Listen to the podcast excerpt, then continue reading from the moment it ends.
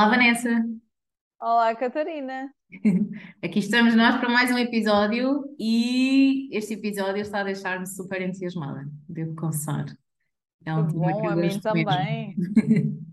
também estou muito entusiasmada, principalmente porque hoje é a minha vez de te fazer um preferias. Portanto, comece logo, comece logo com grande entusiasmo. Uh, não sei se tu estás com o mesmo entusiasmo que eu para responder. Hum, difícil? Fizeste assim, preparaste algo complexo de decidir? Não. Ora bem, eh, se não for né? assim mais ou menos complexo, não tem piada. Tem que ter um bocadinho, tem que ter um bocadinho de aqui de, de complexidade. Bom, estás preparada? Eu vou já arrancar com o que Sim, ok. Então cá vai. Catarina, preferias um formando que está constantemente a interromper okay. ou um videoprojetor que está constantemente a falhar?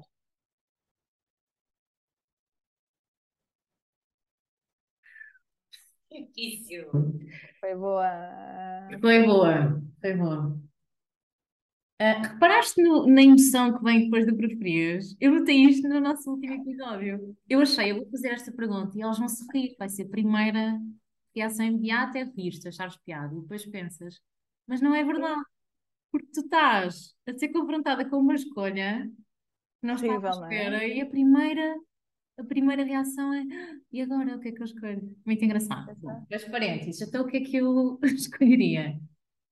Quando tu falaste do, do projetor que não funciona, lembrei-me logo de uma situação na EML em que eu ia com, com a minha apresentação preparadinha e com tudo uh, pensado para projetar e cheguei lá e realmente não funcionava e não havia outro e sim, alguém poderia ter ido lá levar um, um projetor extra mas eu achei, pá, não, não faz mal, eu faço na mesma as dinâmicas, também, também aquilo que tinha nos PowerPoints nunca é, não era e nunca é informação muito densa que eles tenham que ler, são normalmente imagens, portanto falo eu e faço a festa e faço os exercícios e os materiais que trouxe e segue, segue a vida.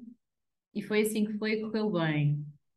Hum, Pois a outra opção, ter um formando que interrompe constantemente, acho que pode ser mais difícil de lidar. Olha, preferia ter um videoprojetor que não funciona. Acho que. Por isto, porque habitual, a menos que eu tivesse, imagina, fosse uma ação em que eu tivesse que passar um vídeo ou tivesse que passar, projetar algo que fosse mesmo importante. Mas como habitualmente os meus PowerPoints, como tu sabes, são imagens e pouco mais, Uh, é, aliás, uma das minhas fraquezas, não é? Tem a ver com o meu perfil, eu não sou muito conscienciosa, portanto, um, não serei eu a pessoa que vai dar muita estrutura e muita informação naquilo que projeto, sou mais da, da experiência e da reflexão conjunta e tal. Acho que preferia essa, por esse motivo. Que eles não perderiam Boa. muito. Eu já tive essa experiência também, como deves imaginar, depois isto ao fim de uns anos já, já, já tivemos Esse muito tipo de, exatamente, muito tipo de experiências uh, e de falhas tecnológicas, uh, tanto é que, que eu hoje já tenho alguns backups para esse tipo de circunstâncias uh, que nos podem acontecer. Muito bem, Catarina, boa, estiveste muito bem neste preferias. Obrigada, muito obrigada, colega Vanessa. e uh, vou, vou, desvendar, não é? Aquilo que vamos falar hoje. Uhum. O tema uh, de hoje, então, é Design Thinking aplicado à formação uh, e desenvolvimento. E eu sei que tu és certificada em Design Thinking e, uhum. portanto, uhum. é uma ferramenta excelente para trazermos também alguma inovação à formação. Uhum. Queres nos dizer, Catarina, de que forma é que tu tens vindo a aplicar isto? Quero, quero. Quero, e eu dizia ao início que estou super entusiasmada por, eh, por podermos vir falar sobre este tema hoje, para já porque vou-me apercebendo que é um tema que vai suscitando alguma curiosidade e algum interesse.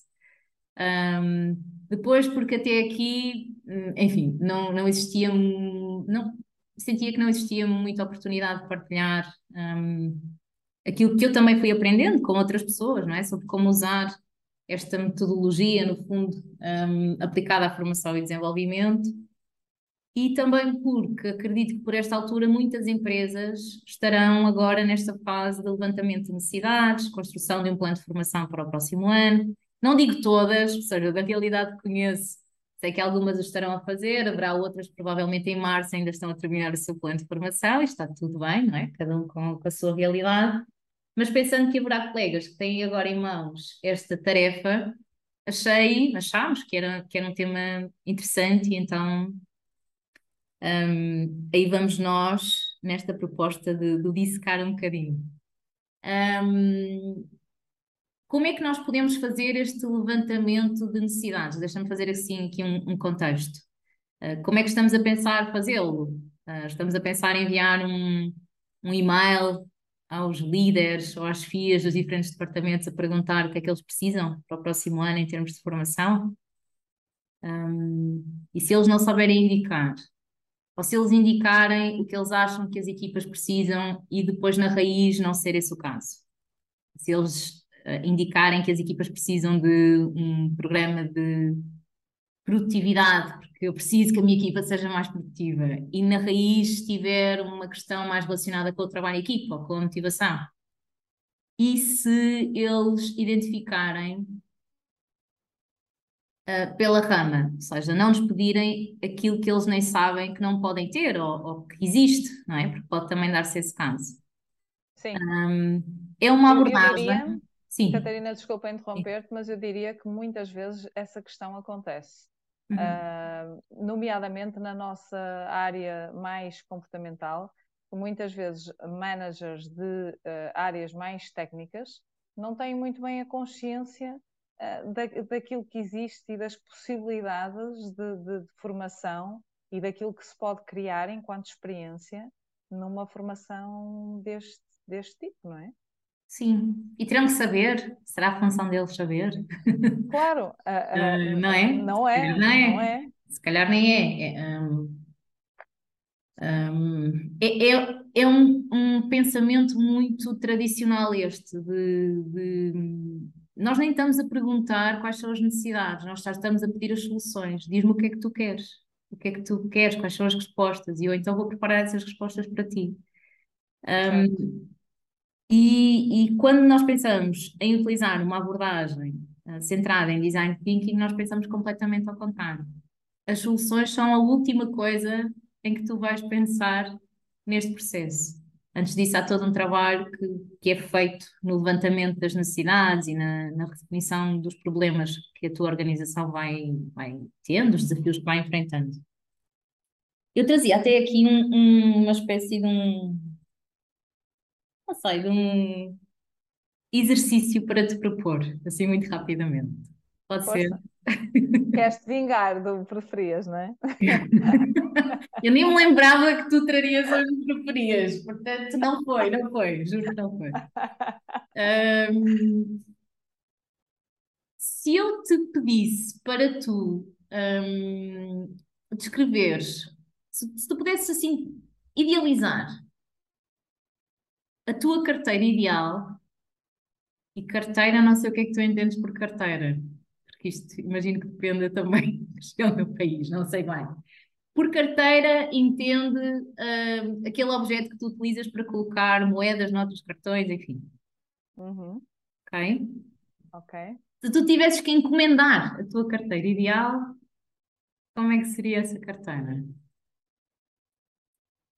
Uh, bem, teria de ser muito prática. Uh, teria Ai. que ter um local para colocar uh, aqueles cartões que têm que estar sempre a tirar, uh, para colocar dinheiro, para colocar as moedas de uma forma muito prática. Como assim? Descreve isso um bocadinho melhor. Como é que seria essa forma prática? Uma carteira. Que eu consiga abrir todas as partes sem que as outras caiam e uh, rapidamente. São partes independentes, não, não querias escrever tudo junto.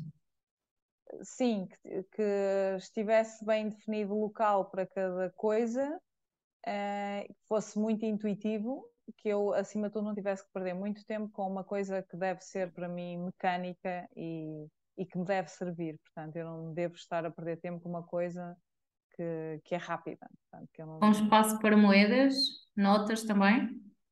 Um espaço para moedas, um espaço para notas, um espaço para cartões. Uh, eventualmente até poderia ter um espaço para eu meter alguns papéis às vezes. Ok, espaço para papéis. E, e não deveria ser muito grande ou muito pesada para não me chatear muito na carteira. Ok, queria. A carteira agora queria dizer mala, ok? Estás a ver, eu sabia. Eu sabia. Exato.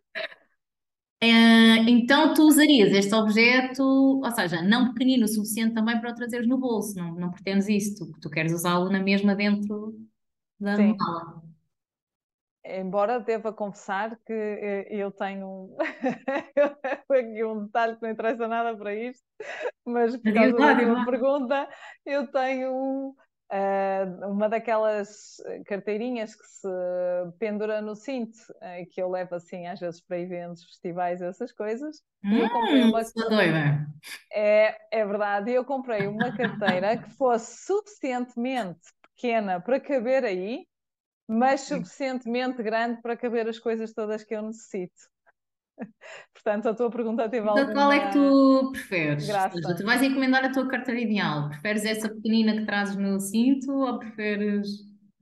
Ela tem um tamanho... A carteira que eu tenho atualmente, eu procurei especificamente uh, uma carteira uh, e andei atrás dela há algum tempo que me permitisse colocar estas coisas todas e que também coubesse nessa tal carteira mais pequena. E a partir do momento em que eu comprei, nunca mais alarguei. Portanto, independentemente do que quer que eu use, porque assim está sempre pronta para tudo.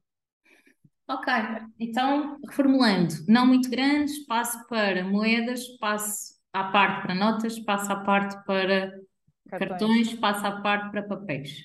Eventualmente, eu meto os papéis no sítio das notas, porque atualmente a minha carteira não tem esse outro eh, quarto espaço. Ok, mas seria bom se pudesse ter, não é? Sim, se, se me perguntas o ideal, sim, seria. Ok. Alguma cor específica para a tua carteira? Só para terminar a tua idealização? Uma cor, eh, uma cor neutra, tipo camel ou preto, algo assim. Ok. Boa, então se me devolvesse essa pergunta, eu diria, se tivesse que idealizar na minha carteira, que em comum com a tua teria a cor, talvez, mas eu preferiria ter uma carteira tipo só um bolso, eu pudesse colocar tudo e não tivesse que estar a dividir todas as coisas, até porque às vezes acabo com moedas no sítio das notas e vice-versa, muitas vezes, e os cartões para mim, enfim. E eu não gosto nada de usar mala. Se tu pensares em mim todas as vezes que nos encontramos, eu nunca tenho mala. Eu não gosto mesmo. Um, ando sempre, sempre de mochila. Ou a mochila com, com o computador, não é? Quando, quando estou a trabalhar, no resto dos dias uso uma outra mochila mais pequenina. Um, então, se eu tivesse que desenhar uma carteira ideal, pensando, por exemplo, naqueles dias em que eu vou para o escritório, levo a, a, mochila com o computador, etc., com todas as coisas, mas depois, à hora do almoço, saio para ir almoçar, imagina, não levo a mochila com o computador, levo o porta-moedas na mão. Porta-moedas ou carteira, agora chamei porta-moedas. E, portanto, se eu idealizasse, idealizaria uma bem pequenina, onde coubessem todas as coisas, tipo um bolso, e talvez com, com cordão ou qualquer coisa que eu pudesse usar faz a tiracolo. E pronto. That's it.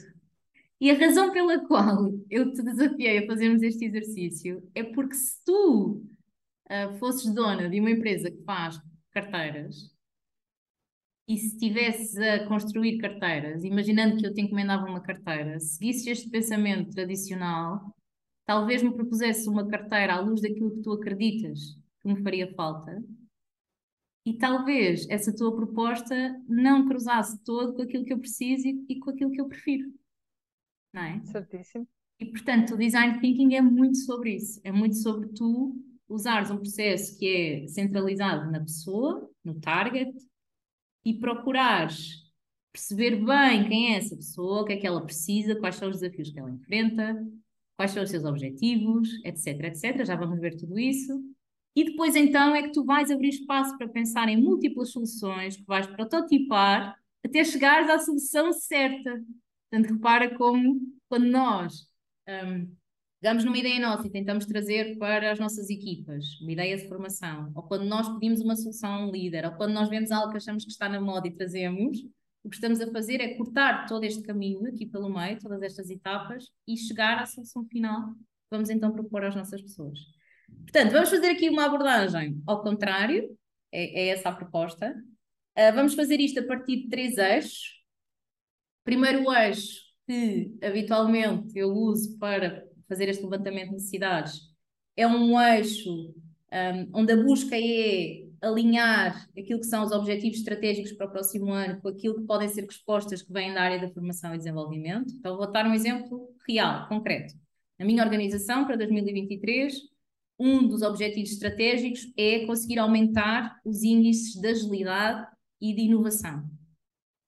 Um, isto é, certo, boa, eu também acho, acho que é uma ótima ideia.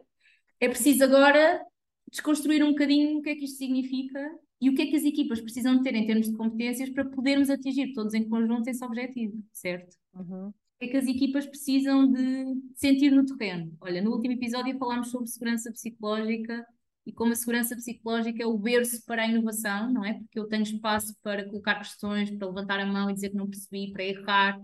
E quando vais, vais errar muitas vezes, não é? Uhum. Então, uh, essa poderia ser uma análise, não é? Isto é algo que nós precisamos ter nas equipas, acontece ou não, isso não acontece, o que é que nós precisaríamos de trabalhar com eles? Um, como é que estamos a gerir a mudança, por exemplo? Para haver inovação e agilidade, temos que estar abertos a, a mudanças. Como é que as equipas gerem as mudanças? Como é que uh, os people managers, os líderes acompanham estas equipas nos processos de mudança? Uh, poderia ser aqui outro tema. Um, como é que estamos a fazer a comunicação daquilo que são as novas ideias e os novos projetos que estamos a trazer para a organização. Funciona ou não funciona? Em termos de ferramentas, nós estamos a utilizar ferramentas adequadas que proporcionem essa agilidade.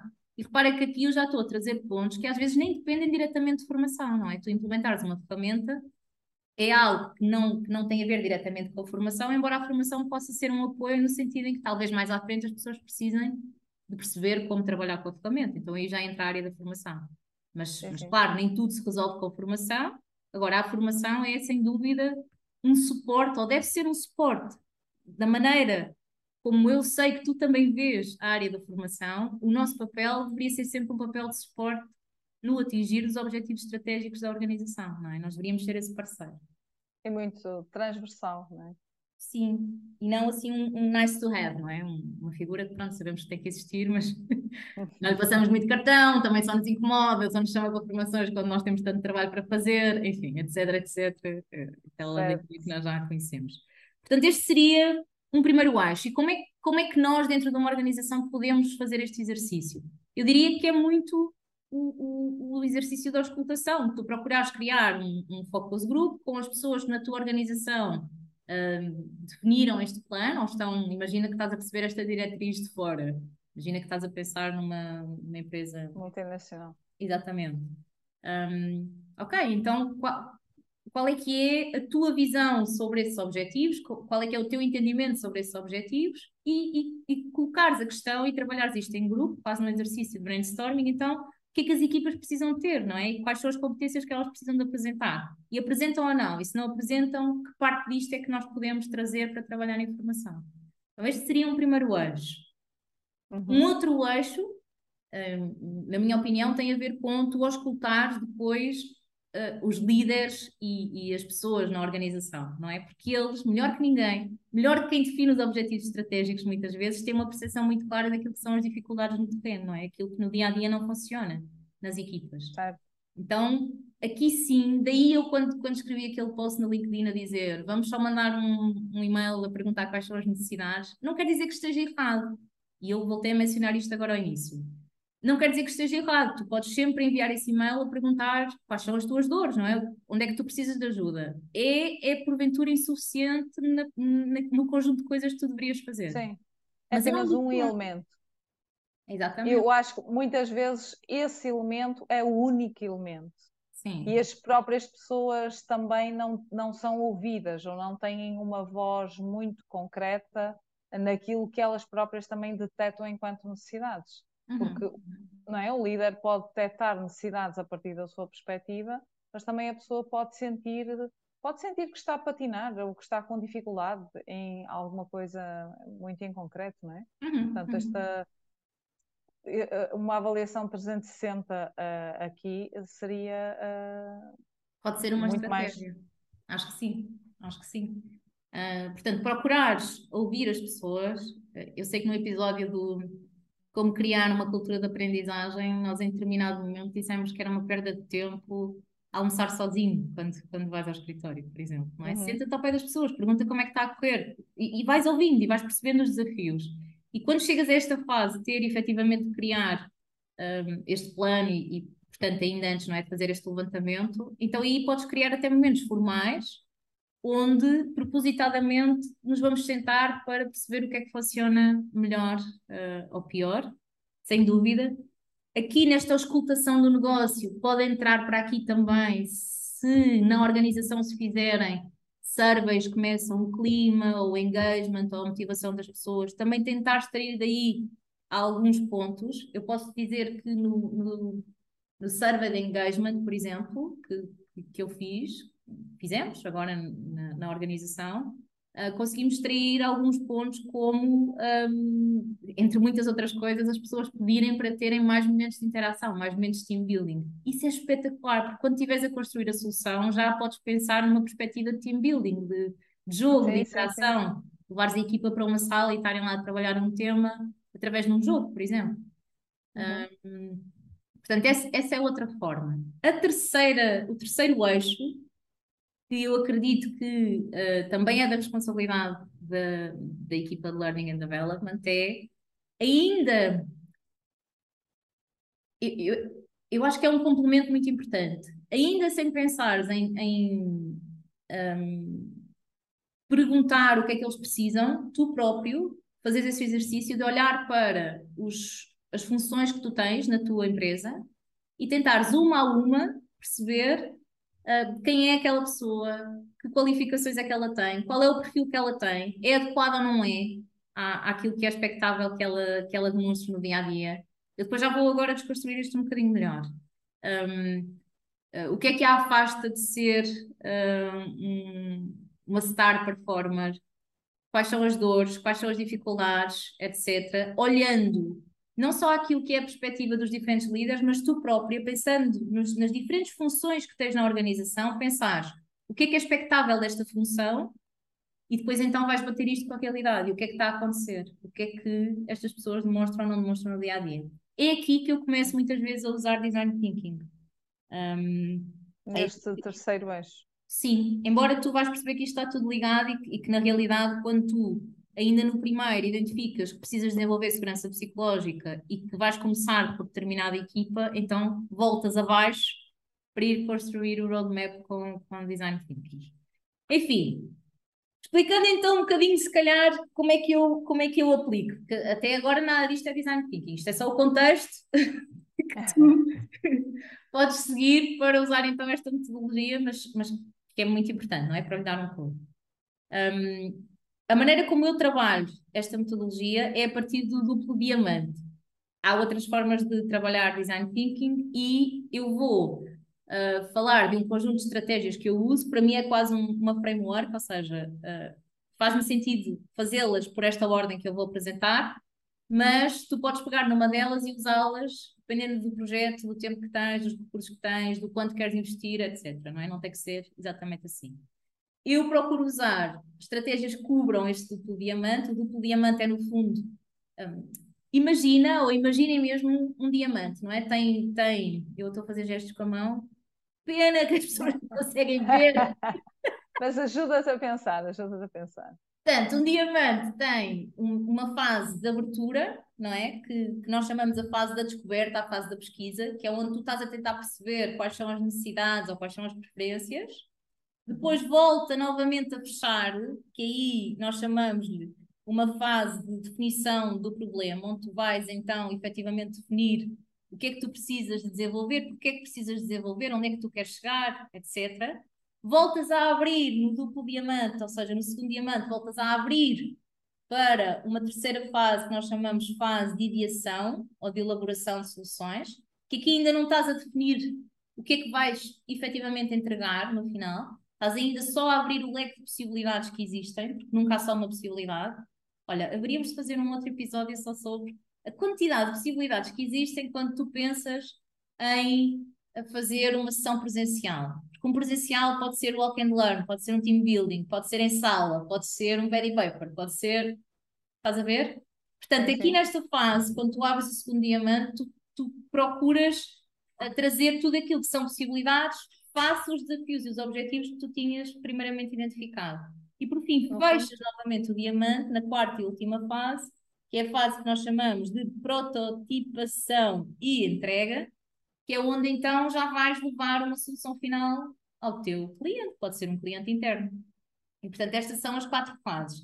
Nestas fases, nós podemos usar várias estratégias, e é aqui que agora vamos buscar um papelinho e começamos a anotar. Deixando a nota que, porém, contudo, design thinking é qualquer coisa de muito prático. Nós falávamos disto antes mesmo de começar a gravar. Hum, não, é uma, não é uma teoria, não é uma coisa que, que sirva uh, assim a ser explicada, um, ou pelo menos não como eu gostaria de trabalhar. Portanto, se calhar fica aqui a ideia, se vos parecer bem, consoante também o vosso feedback, de no próximo ano, início do ano, talvez em janeiro, pensarmos em fazer uma sessão nos Shakers sobre como aplicar design thinking, dando tempo para se trabalhar cada uma dessas estratégias que eu vou mencionar. Eu aqui vou explicá-las, eu acho que era interessante depois tentar praticá-las um bocadinho. Então, primeira, primeira estratégia, não é? Nesta abertura do primeiro diamante. A primeira coisa que eu habitualmente faço quando um, quando alguém me traz uma necessidade ou quando eu estou a tentar trabalhar um, um, um grupo, imagina, um, uma função, é criar aquilo que eu chamo de um stakeholder map. Eu, eu desenho numa folha três círculos, um círculo mais pequenino, um círculo à volta desse e um outro círculo ainda, e no círculo do meio eu coloco o core, que é o target para quem eu vou estar a trabalhar. E repara que um, tu vais ter que fazer este roadmap que eu agora vou descrever tantas vezes quantas as necessidades que tiveres ou os grupos com quem tu vais trabalhar. Isto não é uma estratégia uhum. única para todas as necessidades da tua organização. Isto é uma estratégia, são várias estratégias, um conjunto de estratégias que tu usas necessidade a necessidade, ou target a target, ou função a função, a forma como estiveres a trabalhar. Então. Ou pessoa, ou pessoa a pessoa. Ou pessoa a pessoa, ah. sim. Ou pessoa a pessoa. Sim. Se pensarmos num processo de coaching, por exemplo, ou de mentoring, conseguirias aplicar perfeitamente também. Aliás, design thinking tu aplicas a tudo na vida. É... Enfim. Portanto, no core eu costumo colocar qual é o target. Se calhar podemos tentar pegar num exemplo para ser mais fácil. Imagina que nós queríamos uh, construir um programa para um, colegas de LND. Bem, vamos colocá-los no core do nosso exercício, no primeiro círculo.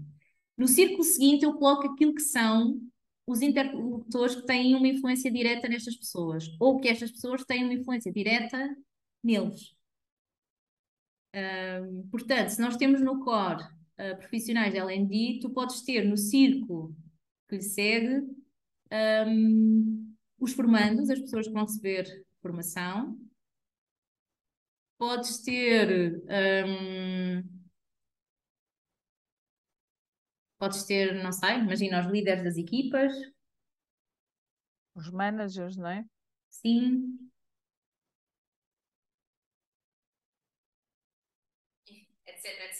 Agora teríamos que elaborar, até porque valeria sempre a pena tentar também definir um bocadinho melhor quem são estes profissionais além disso. Estamos a criar uma coisa para freelancers, por exemplo, ou estaríamos a criar algo que fosse para consultores, não sei. Então, consoante isso, isso também vai alterar o segundo círculo da influência direta, e depois tens um último círculo que é da influência indireta, que é, por exemplo, aqui neste caso, poderia ser o cliente final, imagina, que não tem uma, uma, uma influência direta por tu trabalhares aquele core, mas que indiretamente vai receber os, os resultados ou, ou, as consequências de estar a trabalhar neste target. E porquê é que tu fazes este exercício? Perguntarias tu, Vanessa. E porquê que tu fazes este exercício, Catarina? Fazemos este primeiro exercício, usamos esta primeira estratégia para perceber quem é que tu envolves na discussão. E lá se isto não é bonito. Porque Muito. tu, quando planeias a discussão e usas outras estratégias de design thinking que já vou mencionar, tens que saber a quem é que tu deverias pedir feedback. Então, neste caso, tu vais pedir feedback a quem está no core, se possível, a quem está uh, a ter uma influência direta, e há projetos onde até consegues ter um feedback por parte de clientes, não é? Então, serve-te para tu perceberes uh, as várias zonas de influência, como é que elas interagem, um, qual o grau de intensidade dessa interação e, portanto, quem é que tu tens que trazer para, para discussão. Posto isto, passas para uma outra estratégia da auscultação que tu tens que definir consoante o tempo que tens disponível e também o quanto queres investir, o tamanho do projeto, uh, o que tu estás a tentar atingir, enfim, um, etc. Depende. O que, é, o que é que podem ser estas estratégias? Tu podes, para efeitos de auscultação, agendar conversas de um para um, não é? Que seria aqui o tipo de entrevista. Uhum. Podes criar focus group, onde tu juntas um grupo de pessoas um, trazes para a conversa. Imagina, uh, vais buscar os cinco ou seis profissionais da LND, com quem vais conversar, e já te digo sobre o que é que conversas, porque isto também depois é tudo muito bonito, mas não nos explicam. Mas conversa sobre o quê? Chego lá, sento-me e digo: o que é que vocês precisam? não, não é mais que isso. Então, já lá vamos. Uh, mas pode ser, ou seja, podes juntar um grupo de pessoas para, para um, fazeres o exercício que, que, vem a seguir. Por isso é que eu digo que para mim, na minha cabeça, então está super alinhado uh, os passos, não é? Como é que isto deveria, como é que isto deveria ser. Uh, voltando a frisar que tu podes sempre pegar só numa destas estratégias e ir adaptando ao projeto adaptando. tens em mãos. Um, há situações em que é mais fácil, por algum motivo, com, com alguma destas esferas de influência, tu preparares um survey e enviares e recolheres um, aquilo que são as respostas das pessoas. Embora esta nunca seria a minha preferência, para ser honesta, porque acho que o survey, quanto muito, é qualquer coisa que tu envias a seguir. Tu podes fazer um focus group e depois, para confirmar as ideias que tu retiraste dessa conversa, então envias um survey, por exemplo, mas, mas não como primeira opção. Nunca terá a mesma profundidade que um focus group. Não, não, não consegues, não consegues elaborar tanto, não consegues perceber o que, é que a pessoa queria dizer, uh, enfim, eu acho que é muito mais limitado. E por último, outra coisa muito importante e interessante de se fazer, lá está, quando temos tempo e quando efetivamente o objetivo compensa que seja feito todo este esforço, é fazeres o que em Design Thinking nós chamamos de mergulho experiencial que é tu ires e acompanhares e vivenciares o que aquela pessoa vivencia e perceberes as dificuldades que ela encontra uh, e como é que ela podia, por exemplo, no, no, primeiro exemplo da agilidade, ser mais ágil no dia a dia, o que é que a bloqueia, uh, onde é que a agilidade poderia aparecer, onde é que a inovação poderia aparecer, um, enfim, uh, tudo isto. Olha, lembro-me, hoje, estou, por algum motivo, espero que não seja um mau presságio pensar muito na EML. Lembro que, que, quando nós desenvolvemos lá um projeto de comunicação na EML, cujo objetivo era queremos que os fiscais façam as multas sejam mais afáveis para com os nossos clientes, não é? Que são as pessoas que eles estão a multar e as pessoas que estão na rua a comunicar com eles um, nós fizemos um mergulho experiencial, vestimos o colete da EML e fomos com o senhor durante um dia inteiro passar voltas na rua, para perceber o tipo de interações que ele tinha e o quão rico foi, porque trouxemos uma quantidade de exercícios e de casos para depois trabalhar ao longo do programa de formação. Então, os mergulhos experienciais são importantíssimos. E eu acho mesmo que nós, que trabalhamos em formação e desenvolvimento, um, se formos externos, é possível, embora talvez seja mais difícil, mas nós internamente, o que estamos nós a fazer no nosso cantinho, como gatinhos de laboratório, em vez de nos levantarmos e nos sentarmos para trabalhar ao lado dos outros colegas e, e, e irmos perceber como é que é o dia a dia deles o que é que eles estão a fazer e quais são as dificuldades e recolhermos essas situações para depois as trabalharmos então em conjunto, em sala, online ou no team building. Onde...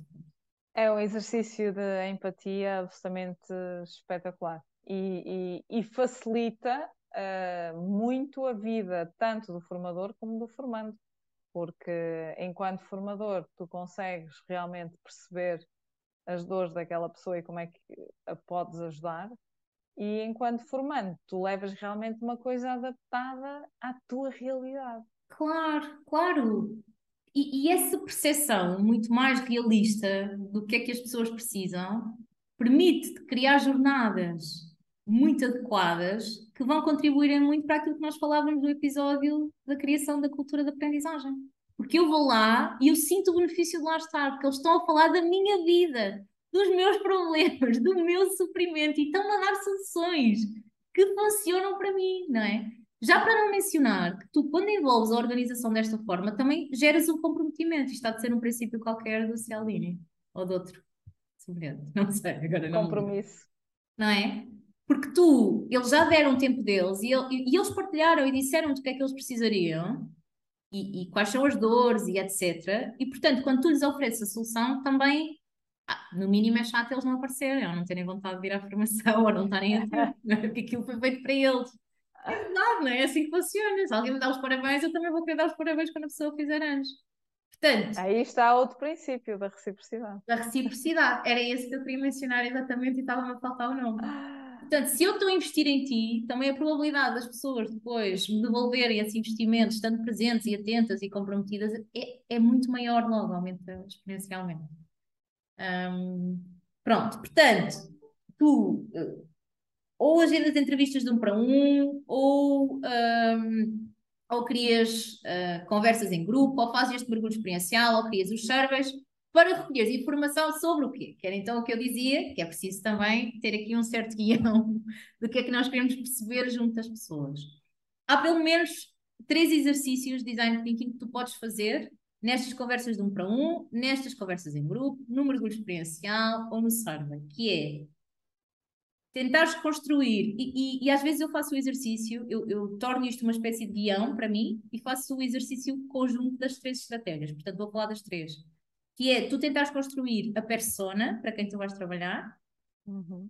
tentares construir um mapa de empatia e tentares construir o mapa da experiência.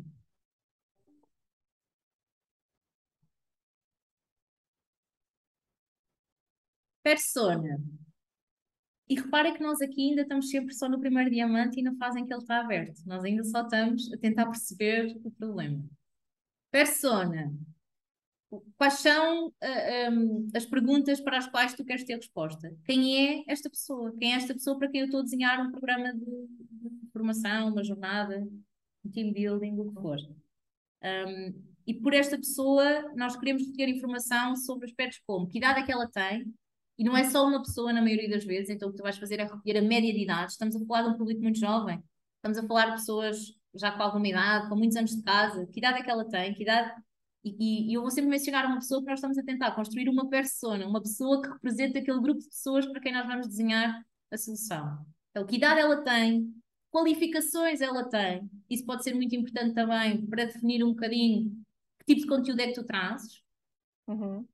Isto foi uma, uma aprendizagem que eu fiz na vida, Vanessa. Vou deixar aqui esta parte. Porque, porque eu achava inicialmente que até achava isso mal, esquisito, discriminatório. Como assim? Então quer dizer que há grupos que uh, não sei, não vou dar o melhor ou não vou, não vou levar a mais recente investigação. E depois percebi que a mais recente investigação e o cérebro e as hormonas, se calhar não interessam a toda a gente. E há públicos onde efetivamente tu vais ter que ajustar. Se calhar até podes levar parte desse conteúdo, mas vais ter que trabalhar muito a comunicação. Então é bom que apontes quais são as qualificações das pessoas com quem vais trabalhar. Eu, eu é uma das perguntas que eu costumo fazer uh, quando, quando sei que vou dar uh, uma formação a algum sítio, tenho, se tenho essa oportunidade de saber, gosto de saber, porque acho que isso também tem alguma influência na expectativa uhum. que as uhum. pessoas criam. Um, a expectativa uh, e, e, até a própria uh, continuidade. Outra, outra das coisas que eu pergunto não é só as habilitações, mas se é habitual, por exemplo, terem formação, e que tipo de Sim. formação é que costumam ter. Porque Sim. isso tem, uh, tem alteração na forma das pessoas trabalharem, até se estão, por exemplo, habituadas a estar numa sala o dia inteiro. Uhum. Ou sentadas. Sentadas. Estão familiarizadas Sim. com a tecnologia. Também, também falámos Exatamente. sobre isso em algum episódio, não é? Sim, nós sabemos sim. que ter uma LMS interna com uma série de recursos disponíveis 24 horas por dia é muito interessante, mas não vai funcionar em todos os grupos. Claro. É? E, claro. E, e, portanto tem, tem que ser adequado. Mais, mais perguntas que podes, que podes uh, ir colocando ou, ou, ou, observas para tentar responder. Qual é a personalidade, o perfil dominante que é expectável neste target? Um, é expectável, imagina que estás a trabalhar para um grupo de comerciais. É expectável que tu encontres ali pessoas extrovertidas, com grandes capacidades de comunicação e influência, que se tu trouxesses isto para o disco, provavelmente seriam influentes, não é? Pessoas uhum. muito is. É isso que tu encontras neste grupo com quem estás a trabalhar? Ou isso será um dos eixos que tu eventualmente vais ter depois que pensar quando estiveres a criar soluções? Um, portanto, essa pode ser uma outra pergunta. Um, tipologia de tarefas, o que, é, o que, é, que esta persona faz no seu dia a dia? E aqui pode ser uma descrição mais generalizada, no sentido de são tarefas de interação com outras pessoas, são tarefas de resolução de problemas, de análise, uh, de análise de dados. O que é que é? O que é que esta pessoa faz no seu dia a dia? E muitas vezes nós damos mesmo um nome à persona. Aliás, na minha equipa até fizemos uns desenhos. Temos um André, temos um João, Uh, depois alguém, imagina, uma equipa muito jovem de, de developers e alguém, alguém diz, vamos chamar Augusto. Os outros todos dizem, Augusto, alguma vez um Augusto presente neste grupo? Nunca, isto é um Tiago, que anda de skate e não sei o quê, e ouve música. uh, portanto, é e... muito engraçado e podes dar mesmo um, quase um, um faz um sentido de realidade a esta persona que tu, tu constróis, não é? É tão claro, se estiveres sempre a trabalhar no mesmo sítio, poderes pôr no teu gabinete a Sara, o Tiago do skate e, e o António, para quem tu estás a desenvolver essas jornadas de formação. Isso é que humaniza, até podes pensar nos hobbies destas pessoas, nos gostos, nas dificuldades, uh, uh, porque é, é isso que vai acabar por uh, também te ajudar a visualizar aquela pessoa de uma forma realista e a perceber como é que vais criar empatia uhum. com ela. Este Acho que é um exercício espetacular. Preferências em relação à formação. O Tiago gosta de estar sentado todo o dia numa sala? Não. Este Tiago do skate gosta de estar ao ar livre. Então vamos criar uma jornada que tenha walk and learn e lunch and learn e que se calhar lhe envies pequenas coisas tipo micro-learning todos os dias e depois junta-o para, não sei, fazer qualquer coisa no rooftop. Porque há uma infinitude de possibilidades realmente, mas primeiro tens que recolher quem é e para quem, para quem estás a fazer.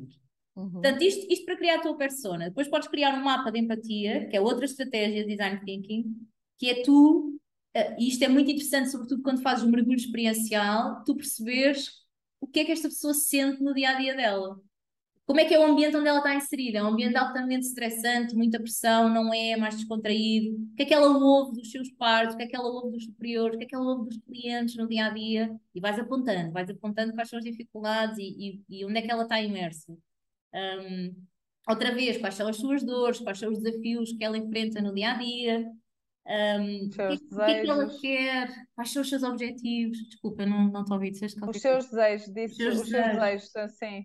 Exatamente, o que é que ela quer, e portanto já estás a acrescentar mais informação. E ainda podes acrescentar aqui o mapa da experiência, que é tu tentares perceber um, que tarefas são aquelas que ela desempenha, onde é que estão os erros, onde é que estão as dificuldades, o que é que está a afastar de ser espetacular, ter muito sucesso, de ser uma star performer, o que é que não está a funcionar, onde ela está inserida.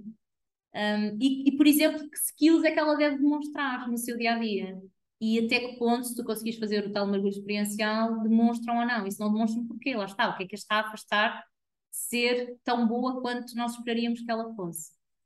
E, portanto, é sobre isto que tu vais conversar, quando tu antes, nas entrevistas, um, nestes grupos que tu juntas, no survey que tu vais enviar. É isto que tu perguntas. Tu não perguntas o que é que vocês querem ter e envias um catálogo e dizes agora seleciona.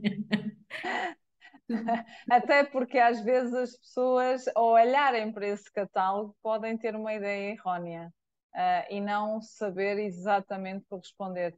Tenho alguma sensação que, por vezes, uh, quando existe essa abertura até para as pessoas uh, dizerem o que é que gostariam de ter ou escolherem aquilo que existe, elas próprias não têm muito bem a noção uh, do, do que é que vai acontecer naquelas uh, formações ou do que é que realmente elas tratam. E às vezes escolhem um bocadinho pelo título, mas que isso pode às vezes induzir uh, ligeiramente em erro. Por isso acho que sim, uma auscultação verdadeira e profunda a este nível seria um exercício muito mais uh, muito mais realista, muito mais completo. Com impacto, não é? Que é o que nós queremos que a formação tenha, um real impacto e, e que efetivamente ajude as pessoas naquilo que elas precisam de desenvolver. Então, posto isto, tu estarias em condição, tinhas aqui quase uma base de dados de informação para analisar e estarias em condição de começar a fechar o primeiro diamante, que é partir para a próxima estratégia, que é onde tu vais redefinir o problema que eventualmente foi apresentado numa primeira instância ou, ou por um líder ou, ou nessa reunião que tiveste, onde tiveste a analisar os objetivos estratégicos, como é que a formação pode ajudar, ou porque foste olhar para as funções que tens e estás a tentar perceber um, o que é que não funciona, tu vais agora, nesta próxima estratégia, redefinir esse problema. O que é que eu quero resolver com a formação e quais são os objetivos, o que é que eu quero atingir. Um, uhum. Portanto, esta seria uma, uma. Eu vou chamar uma penúltima estratégia, porque eu muitas vezes ainda acrescento aqui uma última antes de fechar o diamante, que é fazer uma client journey. E é um exercício que eu já fiz sem ser neste roadmap completo.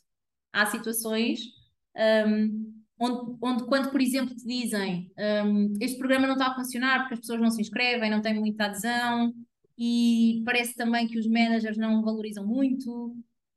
Fazer uma client journey, da minha experiência, ajuda, porque tu vais analisar em todas as fases onde é que pode estar a falha. Às vezes a falha não está no conteúdo, Olha, é, importante, é mesmo muito importante dizer isto. Às vezes, numa organização, um programa falha, não porque o conteúdo não seja bom ou não esteja adequado, às vezes há outras coisas à volta que tu precisas analisar.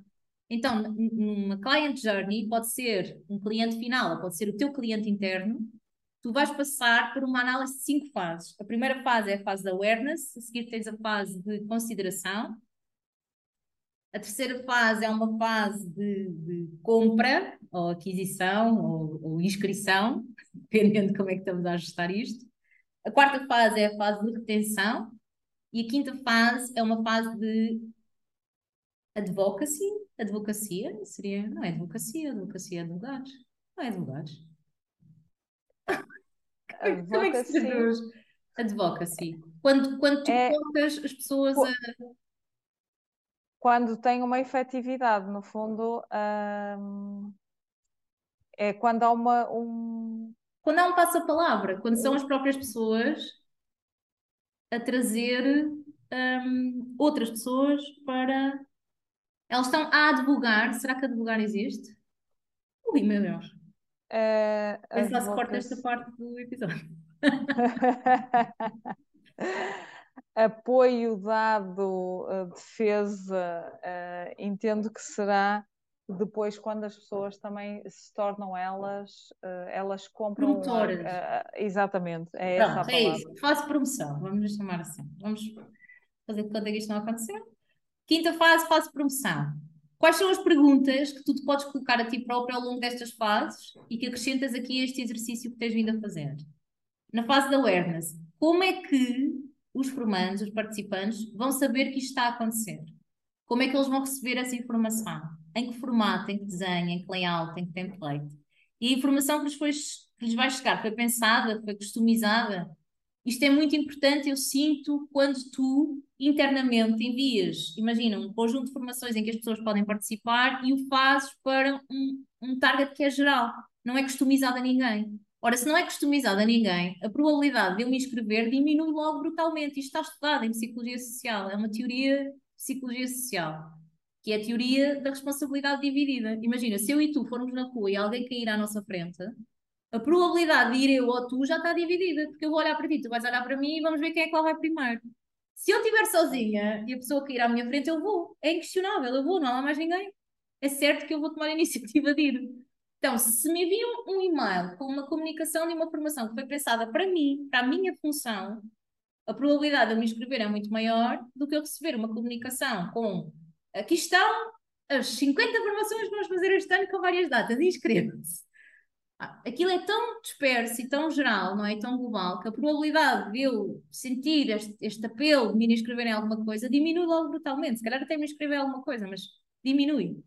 Sim, sim. Um, portanto, é estas perguntas que tens de colocar nesta primeira fase. Na fase 2, de consideração, um, como é que eles vão, é a consideração deles, ou seja, como é que eles vão avaliar se este programa é mesmo adequado ao que eles precisam, como é que eles vão uh, receber, uh, ou seja, a estratégia de comunicação inclui a partilha do que é que são os objetivos, os outcomes, como é que vamos fazer a avaliação, quais são os desafios que estamos a tentar ultrapassar, etc.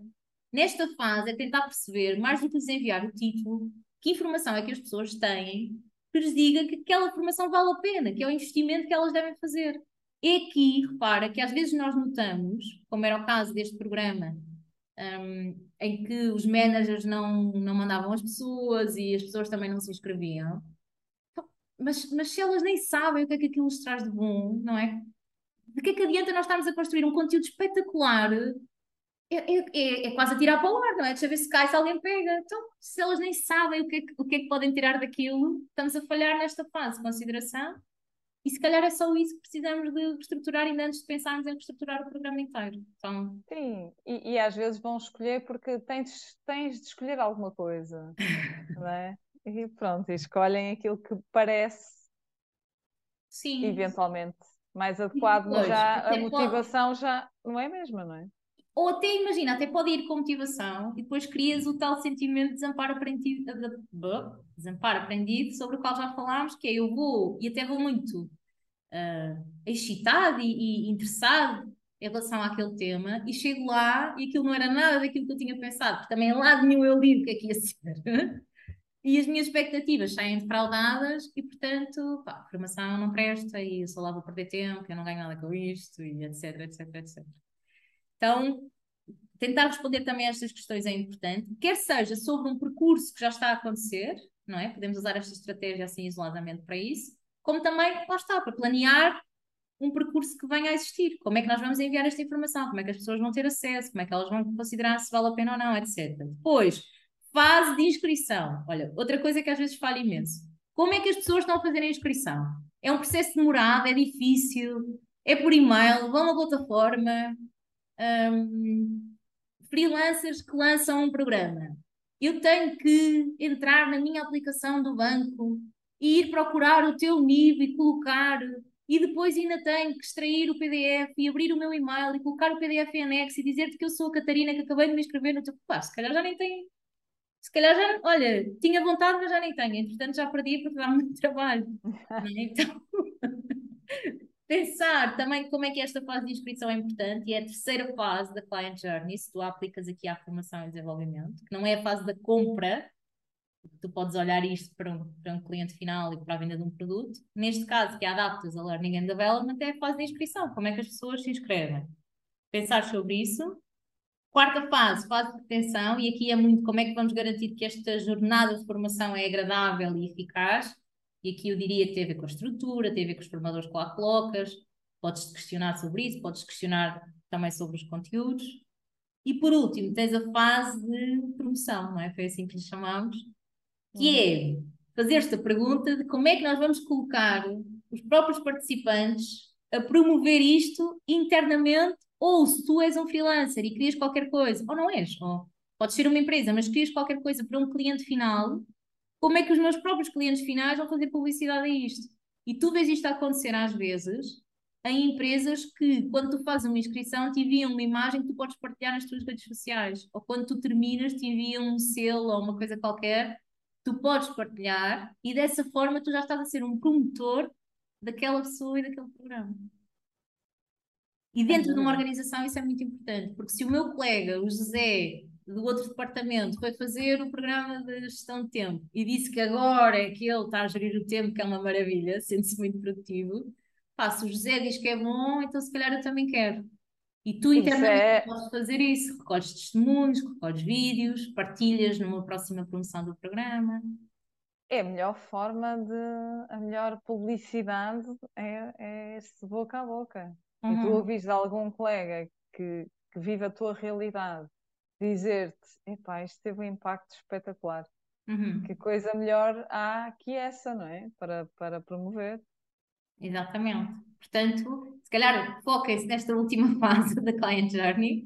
Pensem como é que tornam as pessoas promotoras de vocês mesmos dentro da organização, daquilo que vocês estão a fazer, do vosso trabalho, dos vossos programas, e se calhar não vão ter que perder tanto tempo nas primeiras fases de criar o awareness ou a consideração, porque já está suprimido. E portanto, com isto fechamos o primeiro diamante temos definido muito bem quais são os nossos problemas e quais são os nossos objetivos. Deixa-me só voltar a mencionar as estratégias todas que nós, que nós usamos. Stakeholder Map, para saber quem é que eu envolvo nos processos de discussão. A seguir, podes escolher uma de entre estas quatro estratégias, que são fazer entrevistas de um para um, focus group, mergulho experiencial ou a criação de surveys. Um, depois temos como outra estratégia a criação de uma persona, uma outra a criação de um mapa de empatia e uma outra estratégia ainda a criação de um mapa de experiência. Passas para a estratégia seguinte, que é a definição do problema. E por último, dentro do primeiro diamante, tens a Client Journey. Para mim, parece muito importante, nem sempre eu vejo aplicada nos roadmaps, mas parece mesmo muito importante, porque às vezes a questão não está só no conteúdo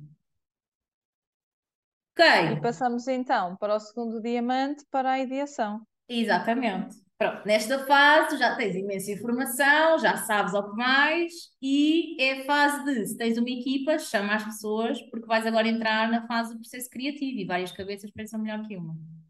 Um, Próxima estratégia, nós chamamos de brain writing, que é tu abrires o diamante novamente e, portanto, abres a todas as possibilidades, todas as soluções que possam dar resposta a todas as coisas que tu identificaste. Ou todas as formas de responder ao problema que tu já redefiniste. Ou todas as formas de responder aos objetivos que tu elencaste. Pegas numa folha de papel, numa cartolina e começas a escrever. Sem julgamentos, ligas o crítico interior e escreves, escreves, escreves fazer lesson learning, team building e vou levar as pessoas a fazer um retiro e a seguir vou ter microlearning e vou ter tudo, tudo aquilo que te venha, ainda sem julgamento e sem priorizares e sem tentares fazer um match com as restrições no negócio, é nesta fase que te podes permitir abrir à tua criatividade, à ideação. A seguir, levantas-te, tem mesmo que ser, levantas-te, vais almoçar, vais beber um café, vais esticar as pernas. Uh, se possível for, vais dormir e voltas no outro dia para voltar a trabalhar nisto. E usas então uma outra estratégia depois do, do brainwriting, que é o que eu chamo de matriz de priorização. Porque não vai ser possível fazer tudo aquilo que é necessário fazer e que tu gostarias de fazer. Nem sequer aquilo que é necessário fazer, muitas vezes tu vais poder fazer dentro da organização. Porque imagina que tu elencas 10 coisas que são absolutamente necessárias tu incluires para trabalhar aquele desafio ou aquele objetivo. Mas, porque a vida é assim mesmo, tu só tens duas horas para trabalhar o tema. Não caias neste erro de incluir as 10 coisas nestas duas horas e ficas de consciência tranquila porque eu pus lá. Isso não é nada, isso é zero. Não é? Mais vale tu priorizares aquilo que efetivamente tem maior impacto e que tu precisas de trabalhar, em primeiro lugar, e depois mais à frente tu vais buscar o resto. Um, e portanto é daqui que surge a necessidade de criares uma matriz de, de, priorização. O que é que fazes? Numa outra folha desenhas uma cruz um, para criar quatro quadrantes. Tens na linha um, vertical o eixo do impacto, ou, ou, o outro, bem, não interessa, mas eu costumo pôr o impacto e a seguir na linha horizontal tu estás a trabalhar o eixo da complexidade, com o menos e com o mais, não é? Em cada uma das linhas. E, portanto, crias quatro quadrantes. Tens um quadrante onde tens um, pouca complexidade e muito impacto, tens um outro quadrante onde tens pouco impacto e pouca complexidade, etc, etc. E o que é que vais fazer? Vais encaixar todas as tuas ideias e soluções dentro destes quatro quadrantes. Vais tentar organizá-las consoante a complexidade que tenham e o impacto que tenham também para aquele target e para o teu negócio. E depois como é que priorizas? Priorizas em função daquilo que é menos complexo e tem mais impacto. É por aí que começas, não é? E uhum. depois, consoante os recursos que tens disponíveis e o tempo que tens disponível, então começas a alargar e podes passar para aquilo que continua a ter muito impacto e é mais complexo. Mas começas sempre por aquilo que, enfim, que te vai trazer resultados com o mínimo esforço possível. Está a fazer sentido? Muito. Tá? ok. Muito sentido. Posto isto, já priorizaste, já sabes por, qual é que é o caminho, para onde é que tu vais começar. Não vai ser possível, certamente, abranger tudo aquilo que tu idealizaste numa fase ainda primária de ideação. E estás então em condições de criar uma outra estratégia, o que nós chamamos da hipótese de valor. Crias mesmo uma espécie de statement, um, um, olha, é quase o pitch que tu podes usar para depois venderes esta ideia internamente à liderança, ou ao teu cliente, ou até mesmo quando vais promover o programa, às pessoas que vão receber. Então, neste statement, aquilo que tu vais escrever é qualquer coisa como optámos por desenvolver isto, isto e isto, e o isto, isto e isto, tu descreves quais são as soluções que vais incluir, as formas de entrega, o tipo de jornada que vais, que vais construir, enfim. Elaboras um bocadinho um, quais são as soluções pelas quais tu optaste, no fundo aquilo que tu priorizaste, procurando desta forma ultrapassar e elencas quais são as dores que tu vais procurar resolver, isso é muito importante, as pessoas querem saber para que é que serve, não é só o que é que tu uhum. vais fazer, é o que é que elas vão ganhar com isso. E rematas com se possível, um aspecto mais numérico, mais factual, mais concreto que tu conseguires, que é para desta forma obter e colocas um índice que tu queres aumentar ou colocas um, que isto tu podes trabalhar ainda com outra estratégia mais à frente, mas enfim. Um, colocarias aqui qualquer coisa mais factual. Imagina, como nós falámos também já no outro episódio, quero aumentar o índice de vendas, ou quero. Nós falámos nisto, no... não foi no último. Sim, no, penúltimo da avaliação da formação. Quero aumentar o índice de vendas, ou quero diminuir a taxa de reclamação dos meus clientes, ou quero que a minha equipa passe a entregar um projeto em menos X tempo, ou enfim, etc, etc, o que for. Um, e, e, no fundo criaste o teu pitch, o teu, o teu statement daquilo que tu vais fazer e, e porque é que vais fazer. Um, a seguir, podes passar para uma outra estratégia, que é o teu plano de implementação. Isto é muito importante também, porque o foco não pode ser sempre só o conteúdo, não é? Voltamos novamente à questão da Client Journey. Portanto, no teu plano de implementação, tu vais escrever um, não só o teu statement, mas também qual vai ser a estratégia de comunicação. Porque até a estratégia de comunicação pode ser um e-mail, mas também pode ser um vídeo que tu vais fazer ou podes incluir os testemunhos das pessoas, ou podes criar uma welcome box e enviar para casa das pessoas ou no escritório, entregares um kitzinho com qualquer coisa que já remeta para a formação. Ou podes ir lançando uns e-mails, tipo a lançar umas perguntas que despertem curiosidade. Então, isto também tem que ser desenhado, não é? Como, como é que vai ser a estratégia de comunicação? Como é que vai ser o processo de inscrição? Estou traumatizada com as inscrições. Estou a ver que sim. Um, o calendário, e aqui tu já tiveste que escutar, não é? Logo ao início, quais é que eram as preferências das pessoas. Quando, dentro de um negócio há momentos que são momentos de pico onde não faz sentido ter formação e está tudo bem, só precisamos é de ter isso esclarecido desde sempre. Não é depois à última da hora não mandarmos a equipa porque agora estamos no pico. E por último, e este é muito importante, vais definir qual vai ser o papel dos stakeholders, daquelas pessoas que tu ao início identificaste. Porque daquilo que eu tenho vindo a perceber também, faz muito sentido em alguns programas tu incluires, por exemplo, a liderança destas pessoas que vão receber a formação. Ou fazeres uma sessão com elas onde tu explicas o que é que vais tentar desenvolver e como é que elas podem dar feedback depois da ação de formação. Ou tu criares uma espécie de guia, de pequeno manual que partilhas com esta liderança, por exemplo. Envolveres no, no processo, faz parte aqui da estratégia. A última, estamos a terminar.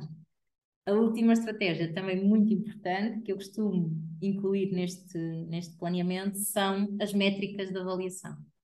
E aqui vocês têm que ir ouvir o último episódio, falamos de como planificar o L1 a avaliação da satisfação, o L2, ai, o L2 a avaliação da aprendizagem, o L3 a avaliação da alteração de comportamentos e o L4 a avaliação da performance.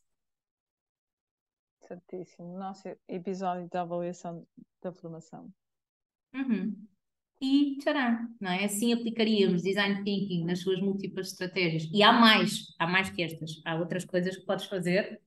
Um, estas são as que eu uso e que eu, que eu percebo que resultam. Para mim faz-me sentido que elas uh, tenham este encadeamento, mas também há momentos em que podes pegar e, e usar só uma consoante o que precisares, mas assim tu aplicarias esta metodologia desde o processo de levantamento de necessidades até ao desenho da solução.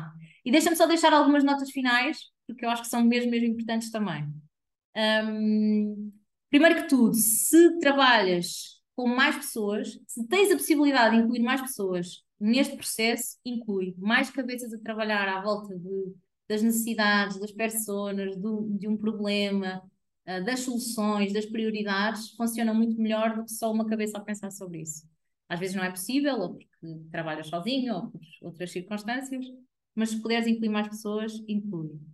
Um, outra coisa, em design thinking nada se conclui, tudo é cíclico.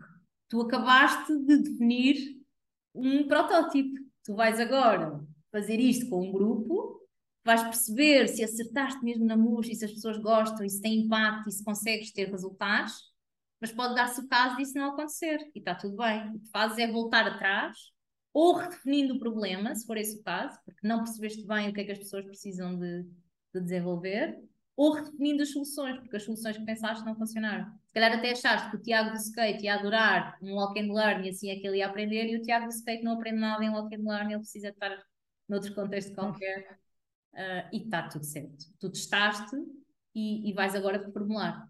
Portanto, sempre que tu tenhas projetos megalómanos na organização, acho que um conselho muito importante é começa pequenino. Não cries uma solução que não testaste, não abras um calendário para toda a organização, sem primeiro então a fazeres num grupo, veres qual é que é o feedback e depois então um, continuas a abarcar outras pessoas.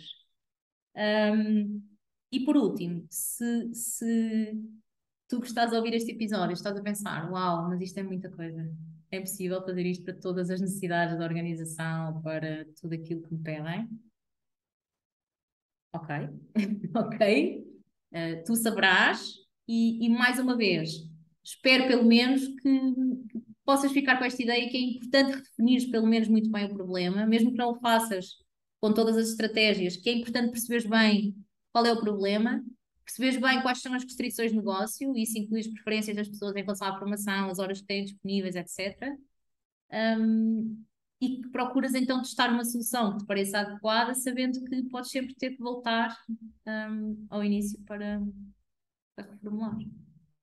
Qual é que seria aquela, Catarina, que tu dirias esta estratégia é imprescindível? Se alguém que nos está a ouvir não tem recursos ou não tem uma equipa ou não tem tempo para disponibilizar, ou não tem abertura dentro da própria empresa para aplicar tudo isto, qual é que seria aquela estratégia que tu poderias dizer, epá, se tens de escolher só uma uh, ou só duas, uhum. um, opta por estas.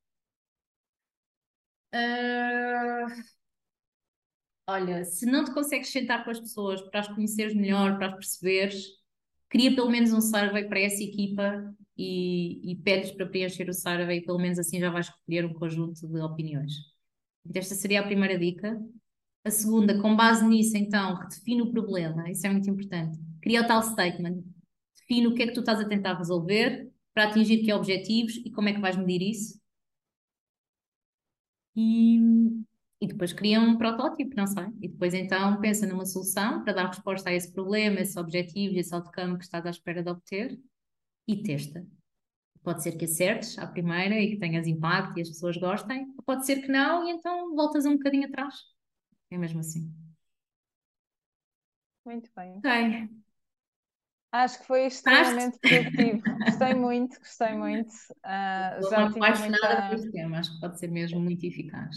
Eu já tinha muita curiosidade deste tema. Uh, so, uh, há aqui algumas estratégias que comentaste que eu já conhecia, a criação das uhum. personas e do mapa de empatia, nomeadamente, e os uhum. focus group, uh, esse tipo de estratégias, mas não as tinha visto aplicadas com este com este método ou com, uhum. com, com, esta, com este alinhamento tão completo que nos permite ter uma perspectiva tão alargada e ao mesmo tempo tão profunda de cada um dos, dos pontos e de cada uma das etapas. Parece-me realmente uh, espetacular e produtivo. E, e, e, quem puder aplicar e experimentar, uh, pelo menos uma estratégia em cada, em cada passo, Uhum. Parece-me que, que poderá trazer muitos frutos, sem uhum. dúvida. Boa. Olha, fico contente e, e, voltando a repetir o que dissemos ao início, acho que, que é mesmo uma metodologia que tem que ser praticada mais do que explicada e, portanto, também consoante o feedback que tivermos, logo analisamos, fazemos assim uma imersão na aplicação de design thinking em, em formação e desenvolvimento. Porque acho que seria muito interessante fazermos o exercício de pedir às pessoas para trazerem um target que está a trabalhar a uma necessidade, e então uhum. a partir daí, claro que não conseguimos fazer muito bem o primeiro diamante porque não há recolha, mas pode ser que possa haver feedback só para o bem do exercício, feedback partilhado em grupos, por exemplo, e depois então continuamos para o desenho das soluções. Vamos pensar nisso. Vamos. Mas pelo menos já fica não sei, aqui um recurso, este apoio para os colegas que estiverem na fase do levantamento de necessidades, um, que estará a começar agora, imagino. Ok, vamos embora? Vamos embora. Muito obrigada, Catarina. Obrigada. Até ao próximo episódio. E obrigada a quem nos ouve. Obrigada. Tchau, tchau.